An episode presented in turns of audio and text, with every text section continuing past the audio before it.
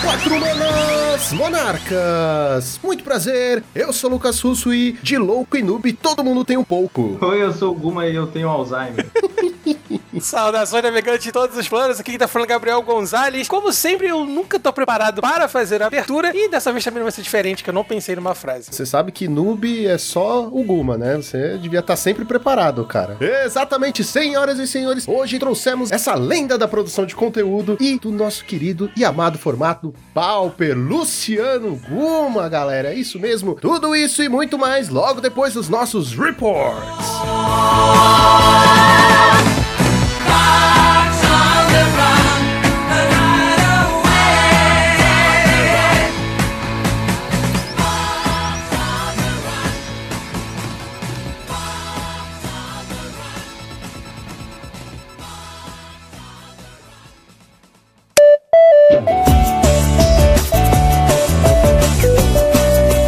Joaquim, preparado para mais uma semana de Pauper neste maravilhoso podcast. Sim. Sempre animado, que emoção! Mas antes, Joaquim, devemos falar da nossa patrocinadora, a X-Place. Exatamente, a X-Place, que é uma das melhores lojas do Brasil. Lá você encontra diversos produtos, entre eles deckbox, shields, cartinhas de Magic, cartinhas de Pokémon e, Joaquim, você também encontra board games. Tá entediado? Quer jogar um jogo diferente aí? Tá cansado do videogame que, como nossa mamãe e vovós diziam, acaba com a nossa vista? Passa lá no site da X-Place e compra um board game que for a sua cara. Também queria dizer, Joaquim, que eles estão com uma super promoção: 10% de desconto em pagamentos via Pix ou transferência, Joaquim. E utilizando o cupom de desconto Monarch5 você leva mais 5% de desconto. São 15% de desconto. É a X-Place dando desconto pra geral. X-Place, onde o seu XP vale o dobro. E agora, Joaquim, vamos para o nosso Challenger do sábado. Vamos lá, Lucão. Tô cruzando meus dedos aqui pra essa ser a nossa última semana de reports com o metagame esculhambado. Existem rumores de que o ban tá chegando. Será? Será? Será? Sim, pessoas da Wizards já se manifestaram a respeito e a gente tá se aproximando do Showcase Challenge, né? Dia 18 de setembro, então, dedos cruzados. Meu Deus, eu só consigo pensar na música do Legião Urbana agora. Será só imaginação? Será que nada vai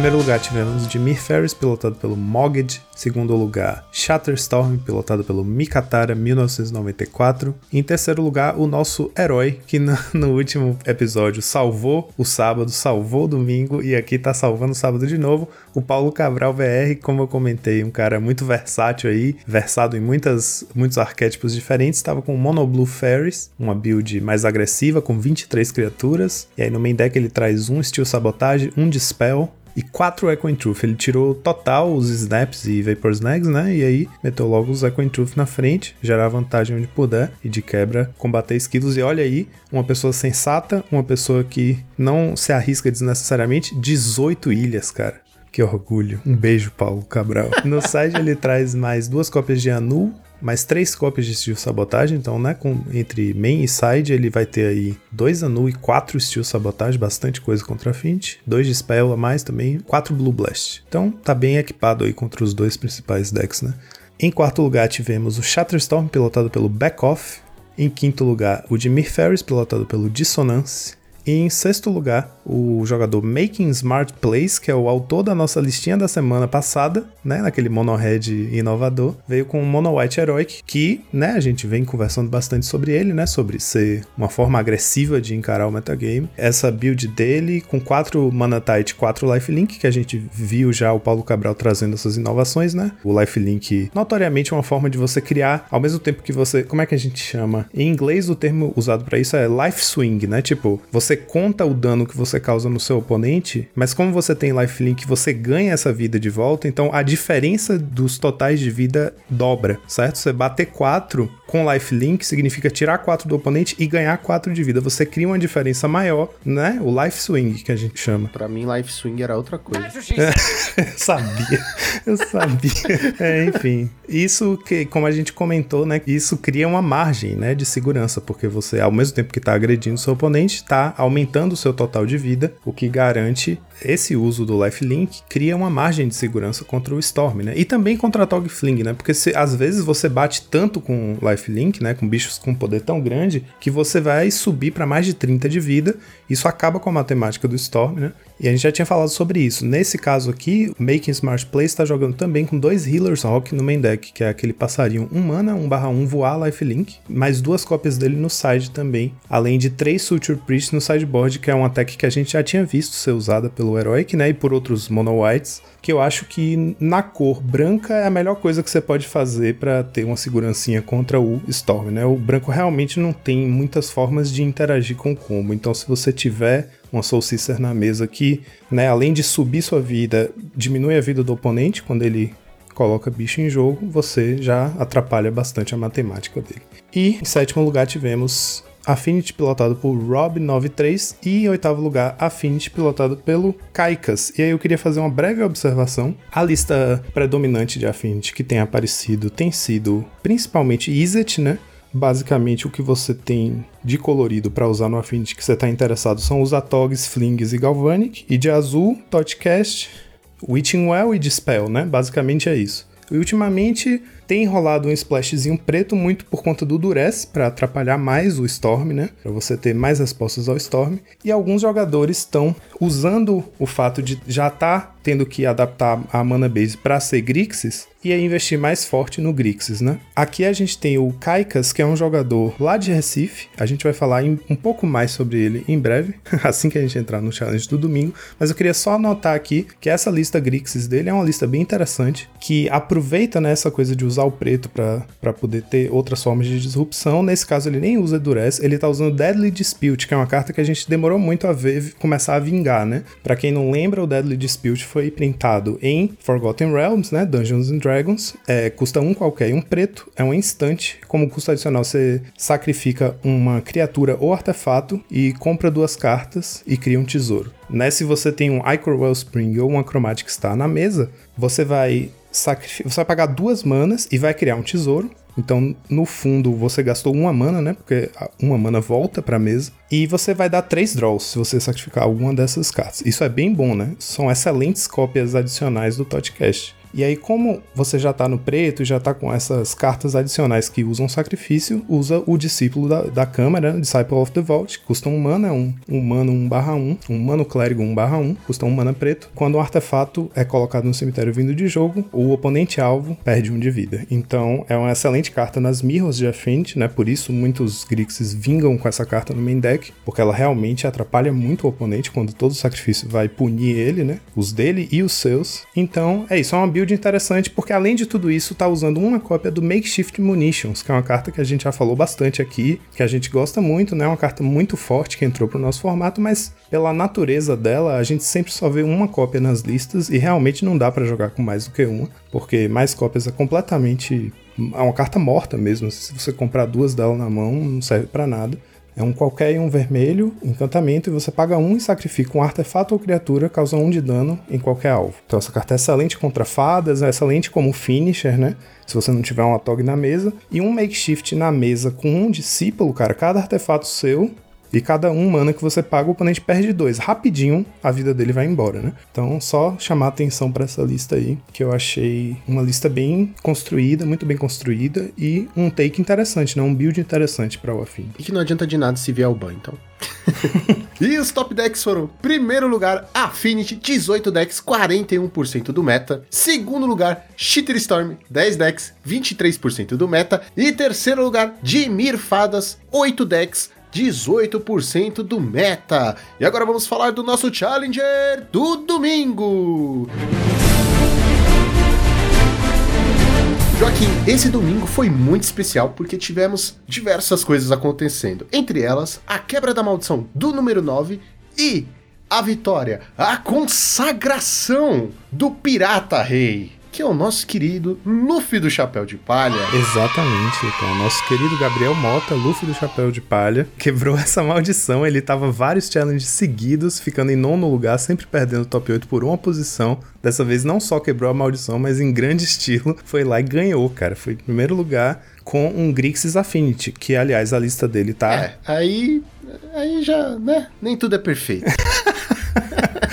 Mas é, eu falei um pouco da lista do Kaikas, porque inclusive perguntei pro Luffy depois, quando saíram os resultados, né, com as listas do- dos challenges, eu perguntei pro Luffy se ele conhecia o Kaikas, porque a lista era parecida e tinha cara da. A gente às vezes levanta essa suspeita, né, quando a gente vê listas no, no fim de semana que dois jogadores diferentes jogaram e fizeram um resultado igual e não dá tempo de um jogador olhar a lista do outro no domingo e jogar com a lista igual. Então eu pensei, ou o Kaikas troca figurinha com o Luffy, né? Tipo, deve ser amigo, trocar ideia sobre o deck, ou foi só realmente uma grande coincidência, porque a lista é bem parecida, não é igual, idêntica, a, a base de mana é um pouco diferente, mas as duas estão jogando com quatro discípulo, com um Makeshift Munitions, né? Com a Deadly Dispute. A, a lista do Luffy tem mais é, ferramentas diferentes, assim, e usa Durez no side, que a do Kaikas não usava. Mas aí perguntei pro Luffy, ele disse que eles se conhecem sim, os dois são lá de Recife, né? E que o Kaikas às vezes troca ideia com ele, sim, sobre lista e tal, mas nesse caso eles nem chegaram a, tipo, testar juntos, nem treinar juntos, nem nada. É, mostra que foi uma boa leitura de meta, né? E com o Grixis nesse fim de semana. Mesmo porque a divulgação de qualquer informação sobre decks do Monarchs pra fora é punível com a pena de morte.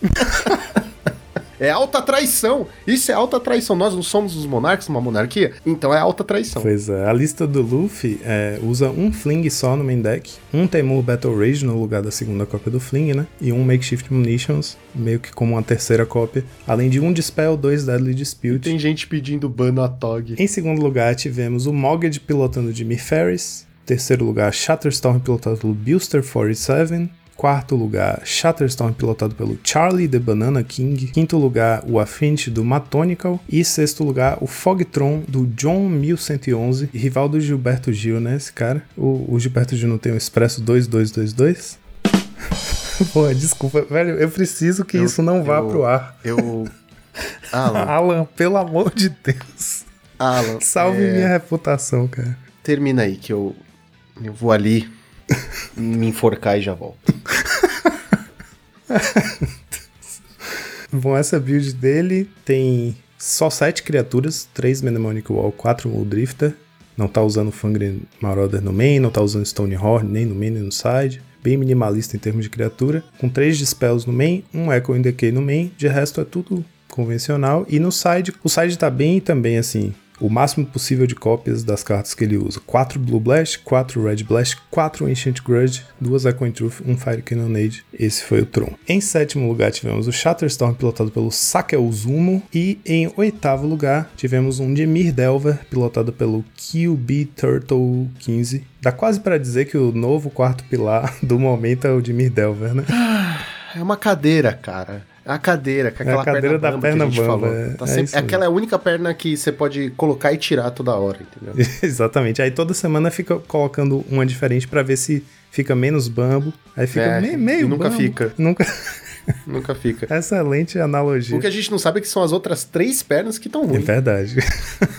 Essa lista do Dimir Delver teve um Dispel, um Spell Piece no main deck e duas Echo in Decay, né? Assim, de respostas específicas a esse meta. De resto, é surpreendente até. O deck só usa 8 Cantrips, né? 4 Ponder, 4 Brainstorm, sem Thought Scour. Usa um Deep Analysis, um Recoil no main deck. Um Miscalculation, um Suffocating Fumes. Sempre mostrando que o Delver tem realmente bastante flex slot, né? Tem bastante espaço para improviso na lista, nas 60 cartas. E aí no side, uma cópia de Anu, mais um Dispel e dois Durez. Então não tá exatamente carregado de respostas ao meta, não, mas acho que isso acaba mostrando que o deck em si já é muito bom contra esse meta. né? E os top decks foram: primeiro lugar, Dimir Fadas, 15 decks, 29% do meta. Segundo lugar, Affinity, 11 decks, 22% do meta. E terceiro lugar, Shatterstorm, 9 decks, 18% do meta. E agora vamos para a nossa listinha da semana. Tô nervoso.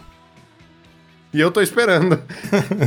Eu trouxe dessa vez um White Winnie, pilotado pelo Wizo Y0, YZ0, ISO, Wizo, Y, sei lá como fala o nome dessa pessoa.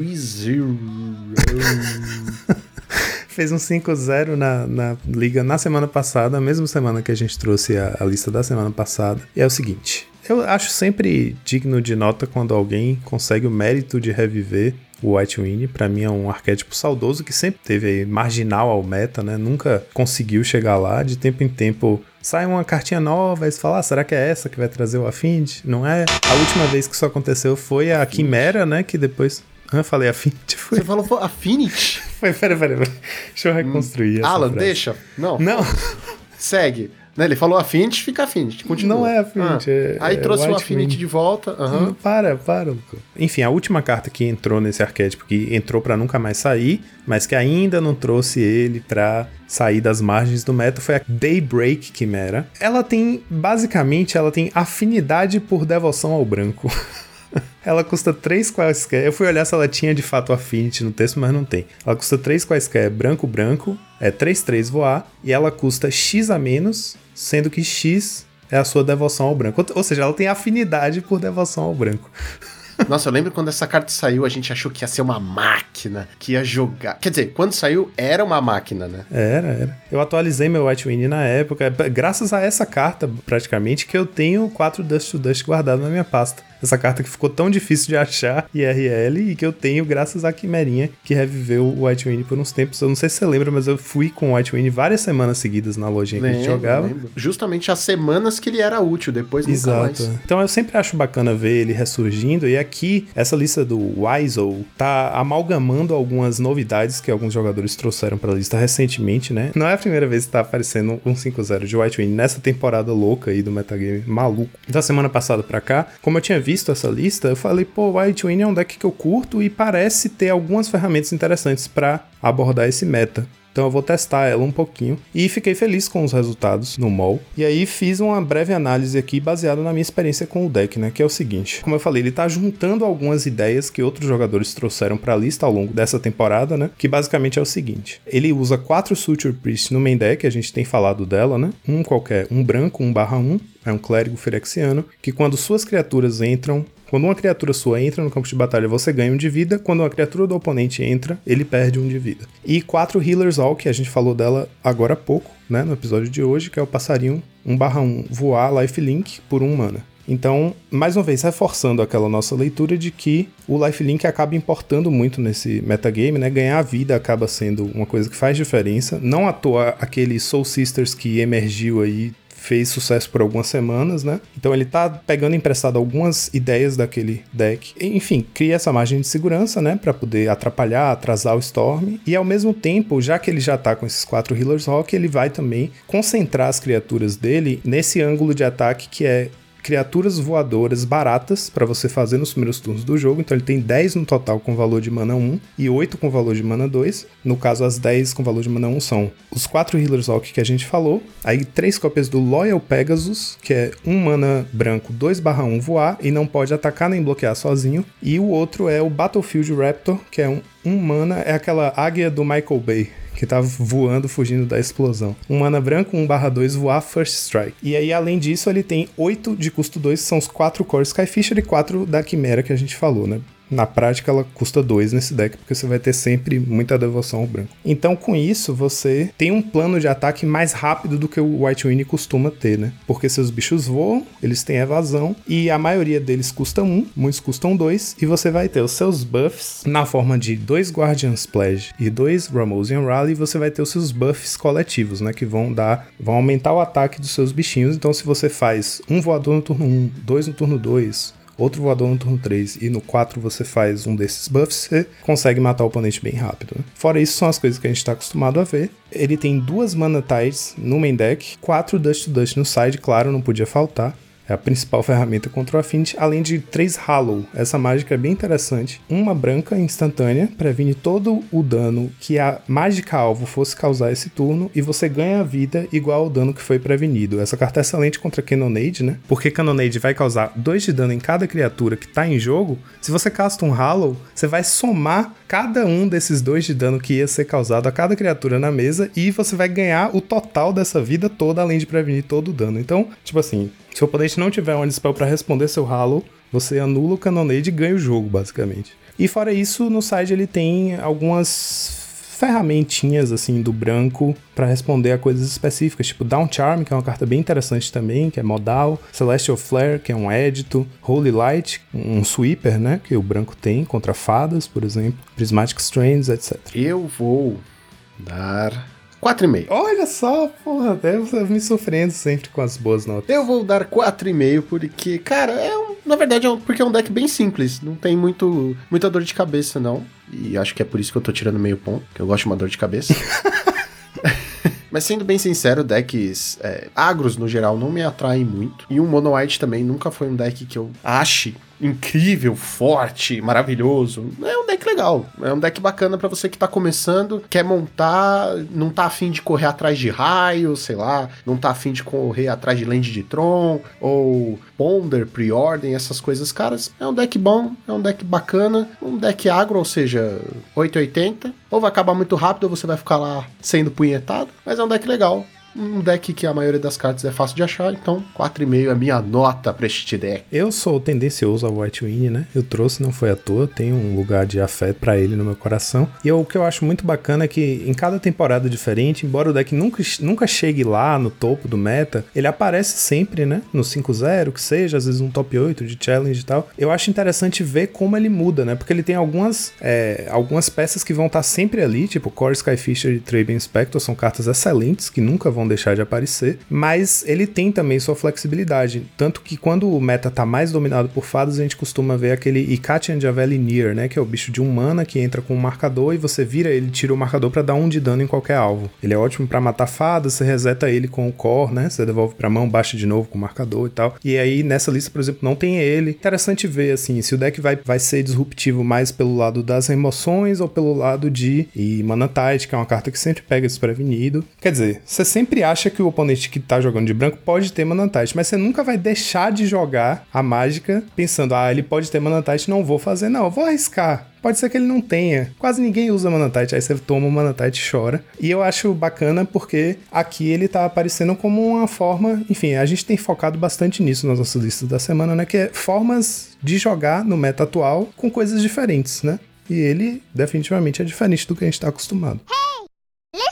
Joaquim, recadinho super rápido. Para você que está ouvindo este podcast na data de publicação, que é dia 3, amanhã, dia 4, vai rolar Pauper IRL na X-Place às 14 horas. Duas da tarde com inscrição a 20 reais. Então, pessoal, cola lá na X-Place, que foi um super sucesso da última vez, a primeira edição. Agora vamos repetir a dose. Quem sabe você não conhece um de nós lá na loja. Olha que bacana, viu, Joaquim? Vai que topa com um de nós com lá. Corre lá, vai folhear a sua pasta e encontrar aquela página esquecida lá onde estão essas cartas do White Wing. Com certeza você tem tudo.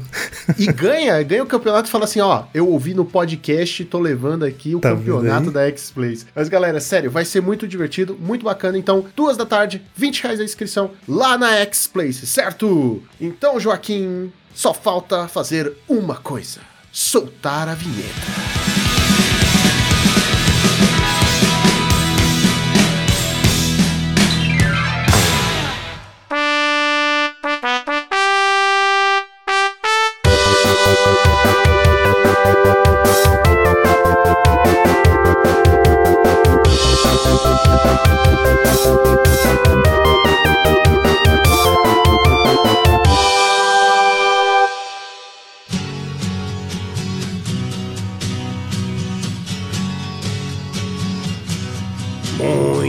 Bem, pessoal. Luciano Guma, eu queria começar agradecendo você por ter aceito o nosso convite para participar deste maravilhoso podcast. É uma honra ter você aqui, Eu cara. que agradeço, cara. Eu gosto muito de participar desse tipo de conteúdo. É uma, é uma maneira de, de como se tivesse uma mesa de bar, eu acho legal. A nossa mesa aqui é bar total. Pode falar o que quiser, pode falar palavrão, fica à vontade, tá? Daqui a pouco o Alan vai trazer umas bebidas, então você fica de boa. Queriam amendoim, né?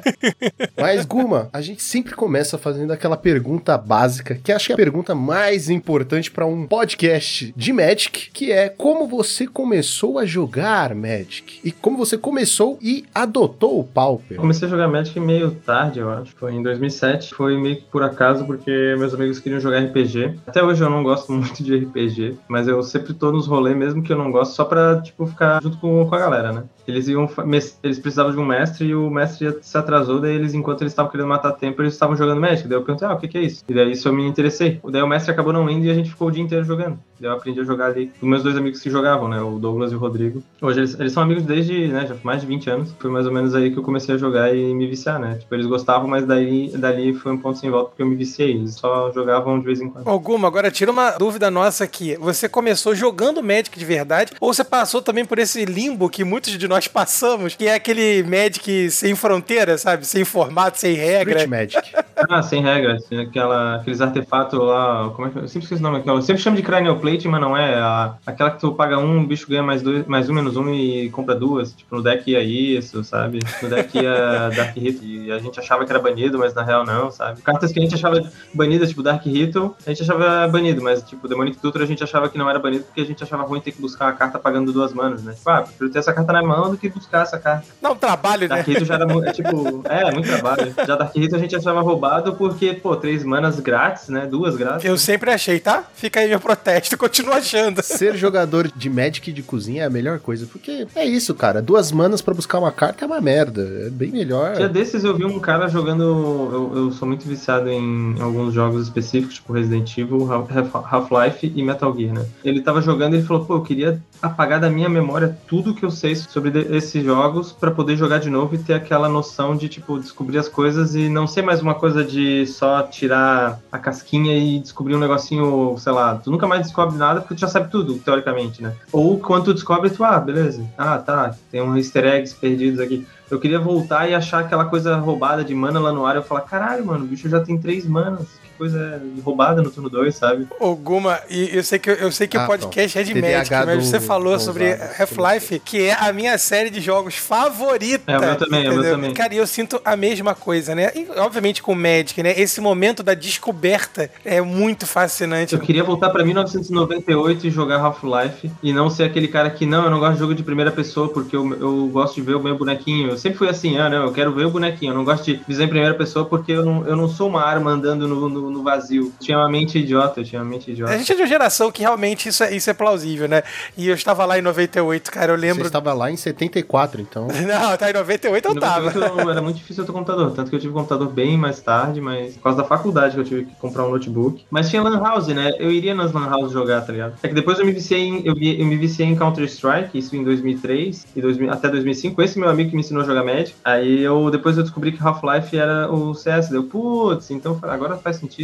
Então é bom mesmo, sabe? Talvez um dia eu volte aqui e fale, pô, RPG eu não gosto, quem sabe eu goste, mas eu tentei já de todo jeito gostar de RPG e não. Mas enfim, não que eu não tô xingando RPG, eu sei que é legal, mas eu só. esse é um, é um, é um daqueles também problemas que eu tenho que eu tenho que um dia talvez consertar, não sei. É engraçado que você falou assim: ah, eu queria voltar no tempo, esquecer tudo que eu sei sobre o jogo, nesse sentido, né? É engraçado, eu penso um pouco diferente, porque eu não queria esquecer. Eu acho que quanto mais o, eu vou aprendendo, melhor o jogo vai ficando. E quando eu olho pra trás e falo, putz, é, eu não acredito que eu achava que isso era bom, eu me sinto meio, sei lá, meio pateta, meio. Seria da hora também voltar no tempo e comprar uns Tarmogoyf, assim, sabe? Umas FET, seria da hora também. Já que é pra voltar no tempo, a gente compra umas boxes Não, de eu ia alfa. ter uma pasta só de Tarmogoyf. É, a gente volta e investe no mercado. Investe Queria na não ter me desfeito da minha coleção, é isso sim. E Guma, deixa eu te perguntar, o que que te impulsionou querer começar a produzir conteúdo? Veio em você e deu aquele estalo e falou assim, ah, pô, queria produzir conteúdo de Magic ou às vezes o Magic é uma consequência, né? Você pensa numa coisa e o Magic só veio. Então, o que impulsionou foram videogames, videogames. Eu quis fazer um canal de videogame porque eu sempre acompanhei muito. Porque no Magic, acho que todo mundo já passou por essa fase, né? Tu joga, vicia, daí tem um momento que tu para, seja pra faculdade, ou seja por família, né? Porque eu tenho vários amigos que casam, ou, e- ou tem filhos e daí param de jogar, ou vão pra faculdade, param de jogar. É difícil uma pessoa que jogou desde sempre. Acho que só se for profissional. Olha, eu tô jogando faz uns 3 ou 4 anos direto. Quer dizer, a pandemia Direto, conta? Direto? Se a- não, se a pandemia... Porque eu comecei em 2007. É, não, acho que não, porque Não senão conta, eu teria considerado como parado também. Mas, É, então. mas a gente joga online, né? Então a gente não para. Por exemplo, comecei em 2007. Naquela época eu jogava bem o de cozinha, não, tentava montar um deck standard. Aí em 2009 que eu, beleza, encontrei alguns amigos e falaram: não, a gente tem que ter um deck assim, a gente tem que gastar dinheiro, beleza, vamos trabalhar pra. eu, Tipo, comecei a trabalhar pra comprar cartinha. Tipo, eu, não- eu era mó vagabundo, não queria trabalhar. Mas deu, pô, não, tá, tem que gastar dinheiro com cartinha. Porque comida eu, ah, fico sem comer, tá de boa. mas Bom pensamento, dinheiro. Então daí eu comecei a trabalhar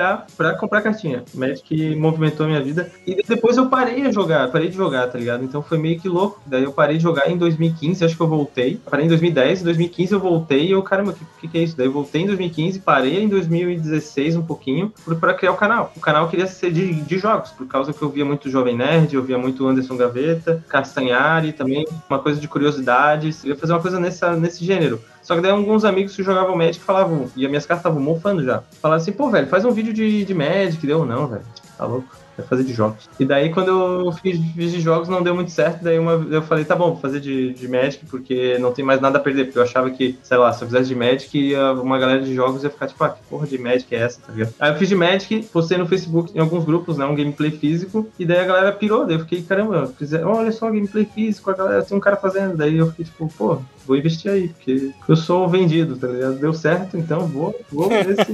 Mas aí todo mundo é vendido. Aí gostei de Magic de novo, tá ligado? Não, óbvio que eu comecei a voltar a jogar Magic, daí, tipo, só que eu achava que, cara, que nem, sei lá, sabe aquela coisa de guilty pleasure? Uma vergonhinha que tu tem? Putz, a galera dos games vai achar que eu gosto de Magic, sabe aquela vergonhinha que tu tem?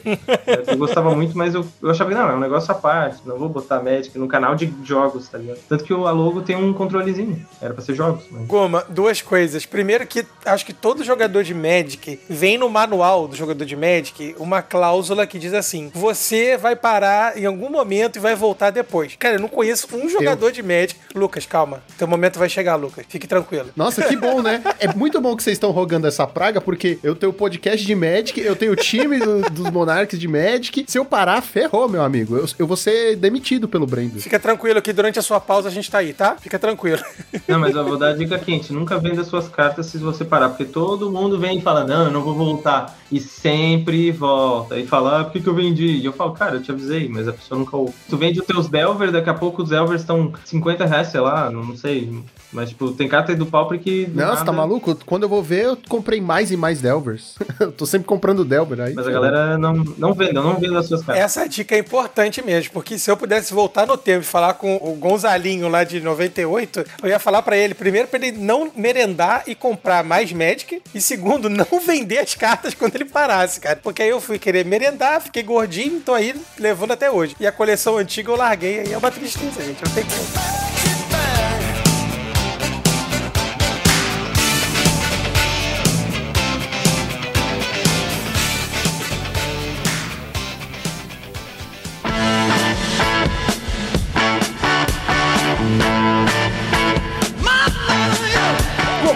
Sempre pergunta pros produtores de conteúdo, assim, acompanhando o que você produz, né, a forma que você leva o Magic, agora conhecendo um pouco mais também o Guma Gamer, né? Não, mas eu nunca fui muito gamer, né? Eu só gostava de, jo- de jogar de vez em quando. E assistir mais. Eu, eu sou muito de assistir. Para os nossos ouvintes que não estão vendo, né? Alguma tem uma coleção super bacana de referências de jogos Ele aqui. também tem um PlayStation 5. Ah, eu também quero, tá? Tiver o PlayStation 5. Não, não PlayStation 5. Aonde tá o PlayStation 5? Mas, Guma, uma coisa que a gente sempre pergunta pros produtores de conteúdo é assim: é sobre a questão de produzir conteúdo versus ser um jogador competitivo. Você acha que produzir conteúdo, como você produz, como o André produz, permite que você também seja um jogador competitivo? Ou esses caminhos eles são separados? É difícil conciliar a vida? Né? E aproveitando a pergunta, para ver como você entende o mundo competitivo, né? Se pra você o Magic também é competitivo. Eu acho que é totalmente diferente. Eu posso dizer que talvez eu seria um criador de conteúdo semi-profissional, né? Eu acho que cada um desses dois pode ter o profissional envolvido. Por exemplo, no Magic é o cara que joga, sei lá, um exemplo, Sanduba, Um Rudá, eu acho que esses são mais. Não sei se eles são profissionais, talvez eles seriam semi-profissionais. Profissionais a gente pode botar no patamar do PV, né? Eu, como criador de conteúdo, acho que eu me consideraria que nem um Rudá, um, um Sanduba, sei lá,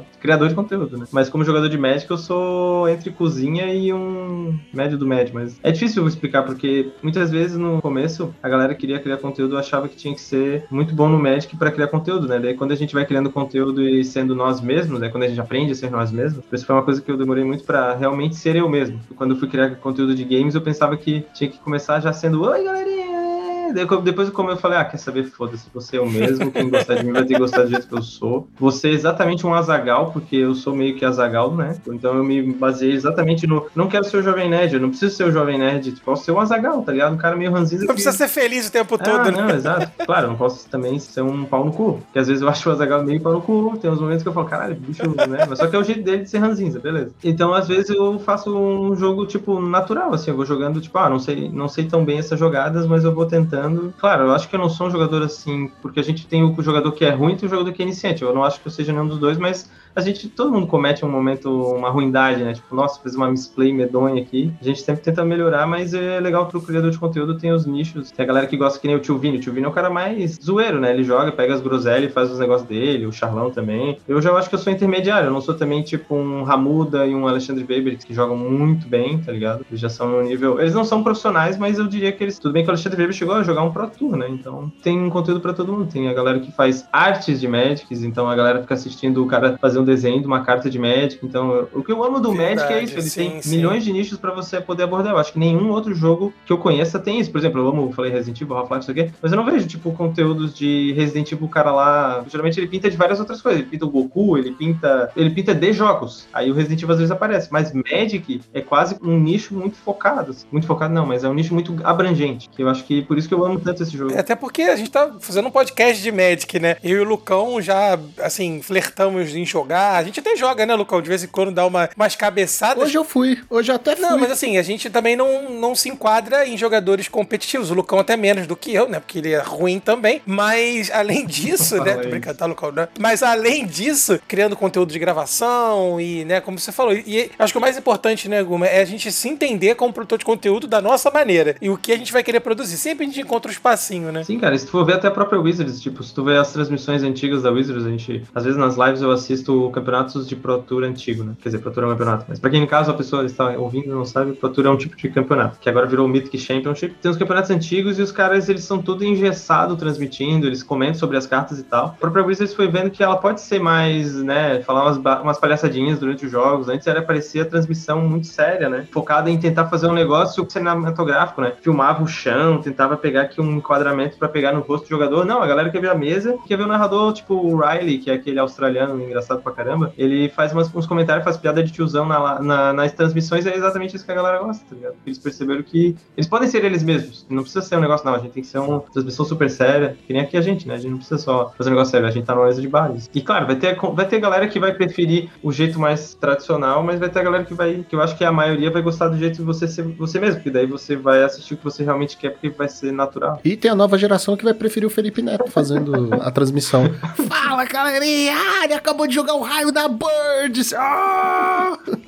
Alguma, durante a pandemia, a gente teve surgimento de times. Eu não sei se você acompanhou de perto ou acompanhou esse crescimento de times. Queria saber a sua opinião sobre isso. Quando eu comecei a jogar, eu lembro de, que nem eu falei, eu jogava de cozinha, daí depois quando eu comecei a ter mais amigos é, da área do Magic, eu juntei com alguns amigos e a gente fez time, né? Isso na, na época bem antiga, a gente chamava até de Mulligan Team, o nome perfeito. Depois de um tempo, claro, né, cada um foi pro seu canto, a parte ruim disso, dividir a coleção, né? Então eu aprendi a não ter mais time nesse quesito, né, de dividir coleção, porque eu gosto de ter as minhas cartinhas. Então quando a gente dividiu a coleção, eu peguei só as coisas do Pauper, todas as coisas do Pauper do time eu peguei. Delver era 50 centavos, Raio era um real. Eu peguei exatamente só as coisas que eu queria e a galera ficou com as raras e tal. Foi de boa. O cara que pegou só coisas standard. Eu não sei como é que é os times agora. Eu acho que é mais pra jogar campeonatos. Não sei exatamente como funciona, mas eu vi que tinha bastante gente fazendo times, tanto que no Nacional de 2019, Pauper, eu fui, tinha bastante gente com camisa. Essa parte eu acho legal, que era exatamente o que a gente queria fazer. Na época a gente não tinha camisa do Team. Só era um time, era um grupo de amigos que, ah, a gente tá no mesmo grupo. E eu achei legal isso porque também começou a ter bastante naqueles times de LoL, assim, daí de um time de Counter-Strike, a galera usando o mesmo. Obviamente, profissionalmente, os caras usam as roupas iguais para se identificar como um time. Mas eu vi que o Magic meio que parecia isso, né? Tanto que no Pro Tour Mythic Championship teve um que todo mundo já tinha um time determinado, time de... daí primeiro de todos foi o Channel Fireball, depois surgiu o time Star City, do Magic eu fui vendo aparecer bastante em 2019, que eu acompanhei porque eu tava bem ativo nessa área, mas agora eu não sei se parou um pouco ou se voltou. Parece que eu não tenho acompanhado mais tanto depois disso. Em 2019 eu vi bastante. Agora, Goma, interessante que você contou uma história que nem sempre a gente lembra, que é a formação dos times, mas sem esse conceito de time como tá surgindo hoje, né? Times pra jogar alguns torneios da Cards Helm, como o próprio Monarchs, né? Pra produzir conteúdo, treinar jogadores, que é aquela galera que se juntava pra dividir coleção, cara. Isso é muito legal, né? E ao mesmo tempo era Não, legal, não é não. era legal e perigoso, porque É, não, é, eu, eu não recomendo mais fazer isso, tá ligado? Porque é bem complicado. É, na hora da partilha, meu amigo, tem que chamar o advogado. Não, Não, tem é, é, como não. O meu foi bem tranquilo, porque na época o Pauper era assim, muito barato as cartas. Então, tipo, eu saí com migalhas, mas eu saí feliz. Porque eu também não investi tanto no, no meu negócio, né? Então, por exemplo, na época eu só jogava as cartinhas do Pauper que eu ia trazendo. Então, meio que eu peguei o que era meu mesmo, mas, tipo, dá, pode dar briga, sabe? Porque sempre tem aquela coisa de, ah, eu comprei essa carta de 200 reais, você não ajudou em nada. Pode acontecer esse tipo É de tipo um divórcio mesmo. A Exato, coleção é exato. o seu filho. né? São seus bens, são seus filhos e cachorros. Por isso que eu falo, não é uma boa ideia. Nesse sentido de time, não é bacana. É legal você poder contar com aquela pessoa que tem as cópias que você precisa, mas você falar assim, não, vamos ter só quatro cópias e é de todo mundo, não é, não é legal, não. Não, não dá muito certo, não. Não, e tinha às vezes aquela situação, né? Eu lembro que teve uma época que eu era muito babaca, tá ligado? Tipo, o time tinha um Jund na época de 2009. Eu era muito babaca nessa época. Tipo, o time tinha um Jund na época do Standard. E eu falava, eu só jogo de Jund. E eu não ajudei com porra nenhuma de dinheiro. Mas tinha o Lennon, que é um brother meu, e ele jogava com qualquer coisa desde que fosse competitiva, tá ligado? E o Jund era o melhor deck, só que o Lennon gostava de jogar às vezes com um deck que era o segundo melhor que ganhava do meu deck, por exemplo. Ele jogava com o segundo deck, só que tinha vezes que tinha decks que precisava de, sei lá, quatro de uma carta e ok, a coleção tem quatro. Mas às vezes acontecia de, por exemplo, ter quatro nesse Jund quatro no outro deck e era uma carta tipo, muito cara. Eu teria que ter oito cartas para os dois jogarem. E a gente só tinha quatro. E eu não deixava ele usar. Eu falava, não, senão eu não jogo. Eu era muito babaca. Depois disso, o choque de realidade, eu fui- percebi, caralho, velho. Às vezes é foda, às vezes a gente não tem noção de que a gente é babaca. E tá sendo babaca. Na época eu não sabia. Na época eu achava que eu tava certo. Tipo, não, eu tô no time, eu só jogo com esse deck, eu já deixei claro, sabe, com um reizinho dentro da barriga. Por isso que também é complicado às vezes. Mas ainda bem que a gente envelhece e É, aprende, espero né? que talvez tenha coisa que eu seja babaca e alguém me diga, mas é, às vezes a gente, né, complicado. In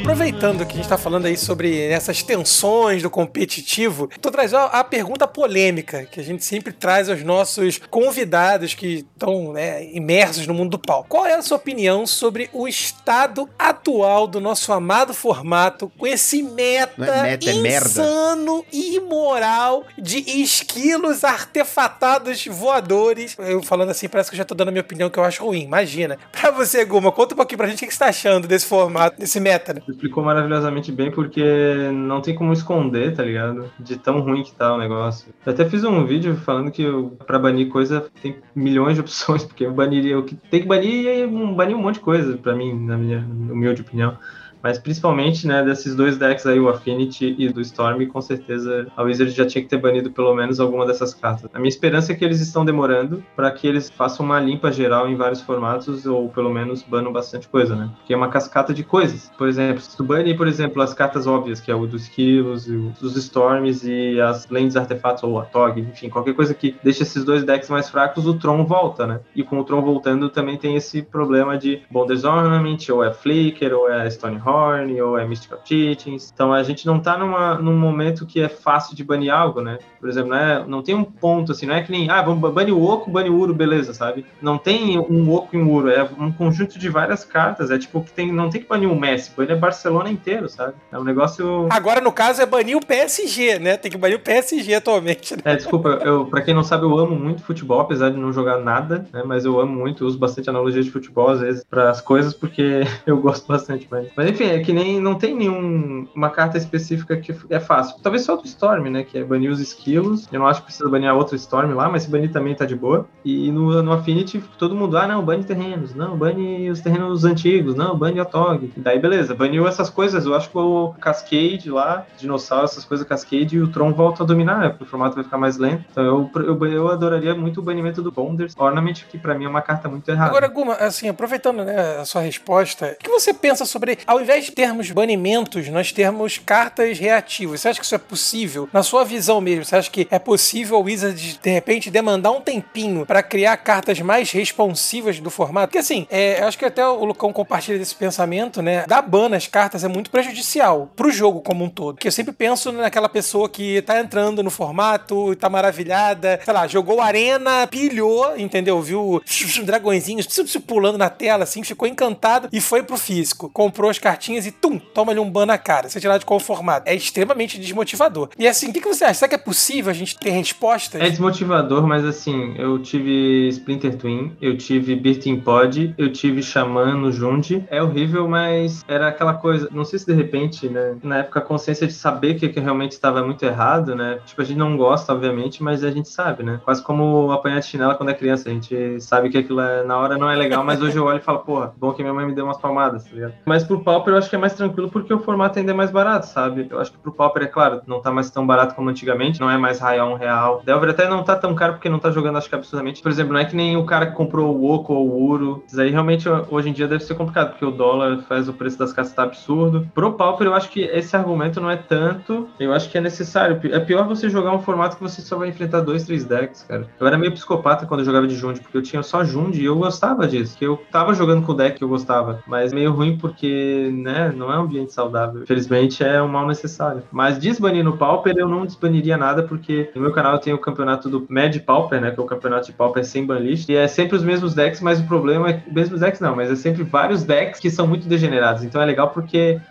de degenerado por degenerado, daí a loucura come solta e é legal. Mas eu não quero isso pra um formato, né, sério, digamos assim. Fica loucura demais, Não, né? é muito, muito doido. Você falou que banisse o Storm e as lentes de Affinity, as coisas do Affinity no geral, ia voltar o Tron e o Jund. Eu penso que talvez a gente volte aquele meta que era uma selva, que era um ecossistema, em que nós tínhamos o decks predadores, era um circo, era um comendo o outro. Não. Você não acha que vai... Não, o sonho é sempre ter um pedra, papel, tesoura. Esse é o sonho. Né? Então, mas estava tendo, porque tinha o Boros, aí tinha Jund, aí tinha Tron, aí tinha o B, aí a gente tinha... É, o X como um todo, né? Os X. É, o X como todo, o, o Stomp sumiu por causa do canhonada, mas nós tínhamos um meta é, mais saudável. Até mesmo quando tinha FFF, era um pouco mais saudável do que tá tendo hoje. Quando tinha FFF, pelo menos tinham mais decks jogando. Eu fico com essa impressão de que a gente vai voltar a ter um meta saudável. Não, não que vá ser essa dominação do Tron ou do Jund. Não, tomara, tomara. Primeiramente, eu acho que não precisa banir que nem eu, eu realmente odeio o Bonders Ornament. Eu acho que se tivesse voltado ao- um pouco antes de Modern Horizons 2, só essa carta que eu me livraria, sabe? Porque ela é uma carta muito problemática na minha visão. Mas se voltasse ao meta anterior, seria exatamente banida essas cartas de Modern Horizons, né? Essas que são as Modern Horizons problemáticas, né? Os terrenos indestrutíveis, o, o Storm, que daí talvez a gente pudesse ter isso. Eu queria que a Wizards primeiramente fizesse isso pra gente poder pelo menos, beleza, desse ponto de partida a gente vai ver se o Tron fica super opressor que nem alguns vão dizer. Daí a gente dá um tempo e vê, não, o Tron tá de boa, na real, ah, pessoal se acostumou. Porque nem sempre todo mundo gosta de jogar com o Tron. Às vezes o Tron é o deck mais forte, mas ah, quero jogar, sabe? Não sei, também tem, acho que um pouquinho dessa. Então, aí isso abre aquele meta antigo que a gente tinha. Tudo bem, você não precisa jogar com o Tron, que é um dos decks mais fortes. Você pode jogar de Jund, você pode jogar de Boros, que é um deck control também. Você pode jogar de UX se você Porque quiser. às vezes no Magic Online tu não consegue ganhar no tempo, então às vezes é aquele cara que tem que gostar mesmo daquele estilo de deck, né? Ah, o meu pensamento nunca é de Magic Online, cara, porque eu tenho. Não, tem que pensar nos dois, tem que pensar nos dois. Porque no Magic físico, daí tu tem que pensar que tu vai empatar. Daí tu vai pensar que tu vai empatar, por exemplo, jogar de Miracles no Legacy. Tu tem que pensar que tu vai empatar muito se tu jogar demorado, ou se tu pensar muito. Então já tem que treinar bastante pra tu já saber mais ou menos os caminhos, né? Eu já sou um cara que demora pra jogar, mas eu lembro de quando eu joguei de Tron, eu me esforcei tanto que até falaram, pô, não, no Nacional isso. Pô, não, mas eu ganhei do Affinity e ele falou, não, cara, eu tava jogando mais rápido que eu. Daí eu falei, não, então beleza. Eu tava com a sensação, putz, será que eu tô demorando? Porque eu- o tempo ali é compartilhado, então eu não posso também sacanear no sentido, mesmo que indiretamente pensar muito no meu turno, porque eu posso acabar empatando um jogo que o cara vai ficar, tipo, mais frustrado do que eu, digamos assim.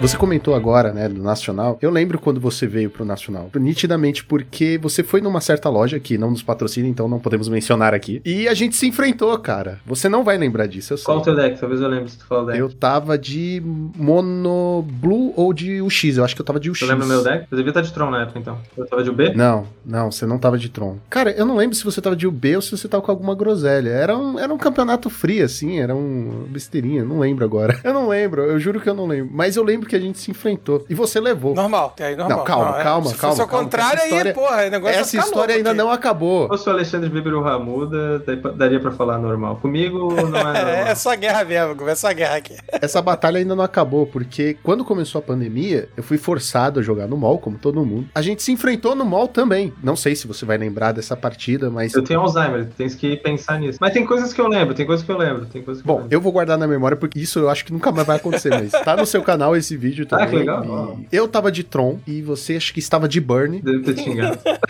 xingou, xingou. Mas você deu risada também, porque eu- essa eu venci batendo com os quatro Stormhorn bufados.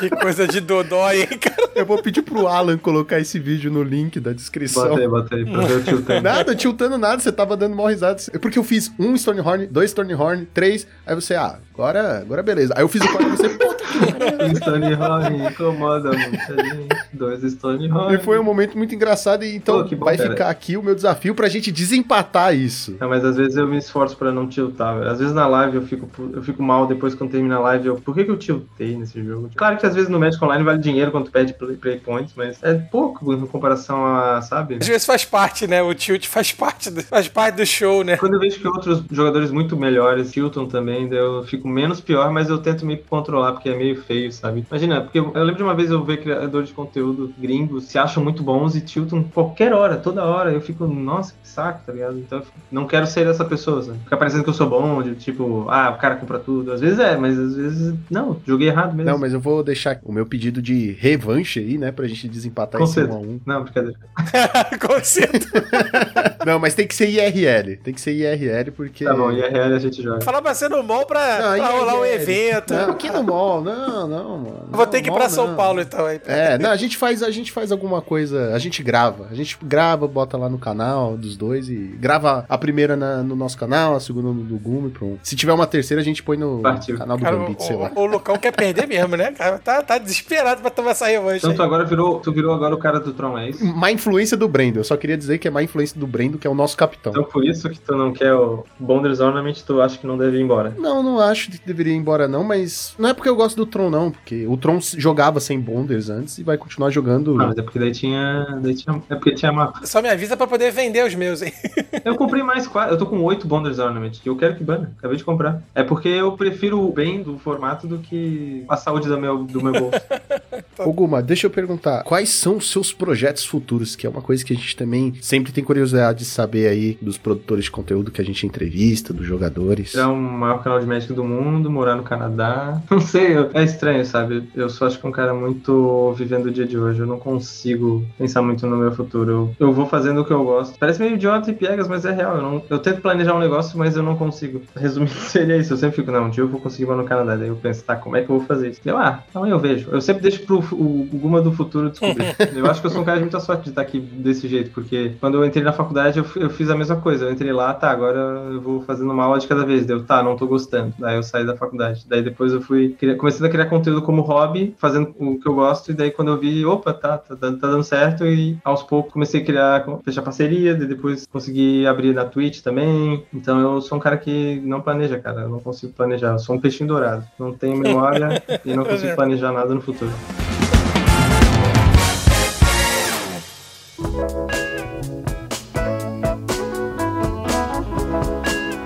Bom, Guma, então faz aí o seu jabá, fala um pouquinho aí das suas redes sociais, do seu canal. Então, é, meu canal principalmente é do YouTube, né? O canal Gumanube. Também tô fazendo as lives lá na Twitch, também pelo Gumanube. Acredito que seja tudo junto, se procurar na Twitch. Porque a Twitch é mais chatinho de achar, às vezes, o nome, mas eu acho que você vai colocar os links aí. Mas é, a da Twitch é 3 a 5 dias da semana a gente tá fazendo live, geralmente às 6 horas. E no YouTube, é, tô na média de dois vídeos semanais, geralmente na terça e sexta. E também tu pode me encontrar no Twitter, que eu acho que geralmente no Twitter é onde eu falo mais. Eu sou mais eu mesmo ainda. Também não gostava do Twitter, daí o André Manente falou, cara, tu vai gostar do Twitter. Daí eu fui lá, desgraçado, tava certo. cara, o- não sei se vocês já entrevistaram o André, mas se vocês Já, entrevistaram, já ele é exatamente o meu ele, oposto, sim. tá ligado? O cara já tinha 15 anos de idade e ele já planejava tudo, tá ligado? O cara tem, sei lá, 22 anos e ele é muito mais maduro em tudo do que eu, assim. Eu não planejo nada, cara. Eu só vivo. Eu- É meio bizarro isso. O Pensa que você poderia ter 35 anos que nem eu e ver ele com, sei lá, 22 pra ser muito mais maduro do que eu com 35. Então, amigo, segue o jogo, tá tranquilo, tamo em casa. Mas, Gonzalez, você é um caso à parte, né? Que você é um eterno crianção e maturidade A minha não te psicóloga atinge. que lute. Essa que é ela que lute depois pra arrumar isso tudo. Freud que lute por você. Eu acho que eu me identifico mais contigo, então, porque eu sou bem. Às vezes o André, eu vou conversar com ele umas coisas, ou ver, eu aprender umas paradas, ele parece o meu irmão mais velho, sabe? Eu não sei as coisas e ele já sabe. Eu, pô, cartão, cartão, velho, cartão. Eu andava com dinheiro físico até, sei lá, dois anos atrás. Eu, eu, eu criei um cartão e falei, caralho, cartão de, de débito é muito bom, melhor. do que É o vício, né? Olha, quem diria que um pedaço de plástico tiraria dinheiro para mim? Celular, eu sou muito antiquado nessas coisas. Celular eu odiava, daí tem que ter, Se né? você falar pra mim que você tem um Não, tijolão não, até também- hoje, eu vou ficar tão- maravilhado, tão cara. Nostálgico assim. Aquele de flip tipo Matrix. Mas eu não sei mexer, porque muita isso que é engraçado. Muita gente olha e fala, pô, como é que tu não sabe mexer em, em celular, mexer nisso aqui, naquilo ali, nas aquelas redes sociais, tu tem um canal no YouTube. Tá, mas só porque eu tenho um canal não quer dizer que eu sou especialista em tecnologia, sabe? Bom, Guma, tá preparado para o bate-bola jogo rápido? Não, mas vai. mas vai lá. Ninguém nunca tá, né? Ninguém nunca tá. Não, Tranquilo, a gente sempre espera isso. A pessoa que fala assim, tô preparado, a gente nem. A gente até corta do programa. A gente reinventa as perguntas só pra deixar a pessoa quebrada, né? Não, pior que eu juro que quando eu recebi o convite, eu pensei, cara, eu vou pensar no que eu vou falar pra planejar o caminho. Porque todas as vezes que me convidam pra um tipo de conversa de podcast, eu faço algum vexame. Que nem eu falei ali agora, pô, plane... por que, que tem planos pro futuro? Cara, uma vez eu, fiquei sem responder quando me perguntaram assim, Guma, é o que, que te fez começar a gostar de jogar Magic? Deu, cara, eu nunca parei pra pensar nisso. Tipo, eu só jogo porque eu acho legal. Thiago Plan- do Diário Planalto, quando eu conheci ele, primeira vez que eu conheci o Thiago, o Thiago do Diário Planalto, ele tava lá todo empolgado com a câmera, gravando, e perguntou, ah, Goma, do canal Goma Noob, por que você começou a jogar Magic? Deu, porque me ensinaram, daí, tipo, ah, por que que tu gosta de jogar? O que te motiva a jogar Magic? Deu, baixa terreno, baixa coisa. Eu não sabia o que responder. O que te motiva a jogar? Eu ter as cartas. É, tipo, porque, sabe, Um filme pra assistir amanhã, já que você é um cara que deixa tudo pra O amanhã. filme favorito é o Clube da Luta, mas eu, eu já vi tantas vezes. mas o filme que eu quero ver amanhã. Caramba, qual é o nome daquela desgraçada daquele filme? Posso falar um filme que eu quero ver, mas eu tenho medo de ver? Pode, fica à vontade. Midsommar. Eu tenho medo porque a galera tem meio que traumas desse filme, mas é que nem. Uma vez eu vi um filme meio trash, falei, por que, que eu vi esse filme? Então, Midsommar tem uma cara de ser isso e eu tenho medo de ver. Então eu nunca vi até hoje, mesmo querendo ver, sabe? Eu queria ter a imagem do, do que, que realmente acontece de traumatizante pra saber o que é, pra eu já entrar no filme preparado. Tipo centopeia humana. Todo mundo fala do filme e eu tenho um medo Não, desgraçado. não, de- não vamos, não vamos por essa linha aí, Eu não, também, que Esse aí é um também. Eu sei, mas esse aí me falaram exatamente o que acontece. Então, se eu for ver, eu já vou estar preparado. Já o Midsommar, eu não sei o que, que é. Então, eu fico com medo do filme mesmo. Ele. Talvez ele não seja nada. Teve um que eu vi, o Great Lebowski. Eu achava que ia ser, tipo, também com as cenas de máfia, coisa traumatizante. E não, foi bem de boa. a sua bebida favorita. Coca-Cola. Paga mais Coca-Cola. Coca-Cola. Geladinha, gelo laranja. Não, laranja eu não gosto. Peço outro copo.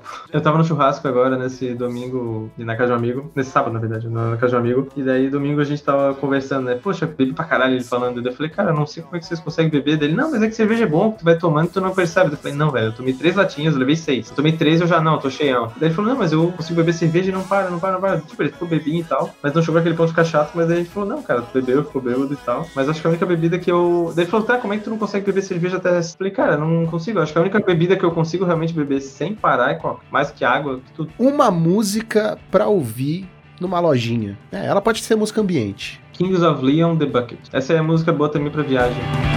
I'll be the one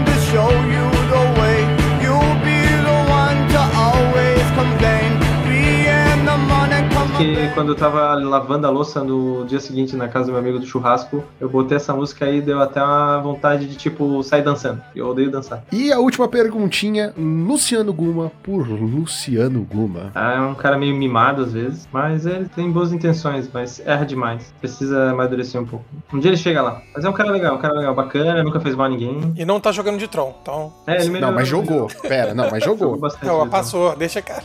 Guma, a gente quer agradecer de novo por você ter aceitado participar do nosso podcast. Precisando de novo, tô Pode aí. ter certeza que assim que surgir uma pauta, a gente chama como a gente faz com a galera. A gente fica muito feliz que você tenha aceitado, que você tenha participado, né? Você é uma figura muito importante na comunidade e, tudo que você fala tem peso. Então, a gente queria agradecer muito por você ter podido conversar um pouco com a gente sobre, sobre Magic, né? Sobre Pauper, esse formatinho aí que tá dando dor de cabeça, mas a gente gosta. Eu parei um pouco de jogar nas lives, assim, e até de trazer vídeos, porque o formato realmente tá meio complicado, né? aí os banimentos. Isso tem prejudicado muita gente que produz conteúdo. Fazer o quê? Tem que esperar a nave mãe tomar uma atitude. Então, isso pode levar um tempo aí, uns seis anos. Pois é, tá demorando mais do que o. Nossa, tá demorando demais. FFF, que era um saco, foi mais rápido. Por isso que. eu- Mas a gente sempre torce pelo melhor, né? Podia ter reformulação do Monarca, daí agora puxar aqui a pauta do no- nome de vocês, Monarcas. O que, tu acha dessa reformulação? Eu queria reformular o Monarca do tipo, Monarca só funciona se tivesse dois ou mais oponentes, sabe? A habilidade de entrar do token se se estivesse escrito, se você controla, se você possui dois ou mais oponentes, acontece isso. Porque é uma mecânica de mesão, né?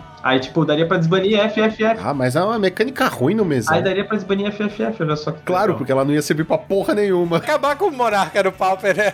Não, tu ia ser o Monarca, porque. Só que tu não ia dar draw, tá ligado? Tu ia ser Monarca. Ah, não, não. Mas não. tu não ia dar Não, draw. não, não. não. Mas, Guma, ia acabar o nosso nome do podcast. É, não ia ter vale, podcast, não ia ter mais nada. Ah, Nossa, então, viu? Momento babaca. Não, não ia poder falar agora no final, fim do turno, draw do Monarca. Eu ia falar fim do turno, quando chegar dois oponentes extras, eu dou um draw. Muito caído, cara. Mas é só fazer pau mesão, então faz que nem a galera que gosta de mesão. Mas e vocês? Conheciam o Luciano Guma? Claro que conheciam o Luciano Guma. Quem não conhece esta figura da comunidade? Deixem nos comentários o que vocês acharam desse episódio e não se esqueçam de nos seguir em todas as redes sociais. E estamos no Facebook, Twitter, YouTube, Instagram, Facebook e em tudo que é lugar, certo? Galera, também é muito importante lembrar que nós temos o projeto do Padrim, então se você gostaria de ajudar o nosso time a continuar produzindo conteúdo, entra no link da descrição e pense em apoiar o nosso Padrim, certo? Então, fim do turno, Draw do Monarca!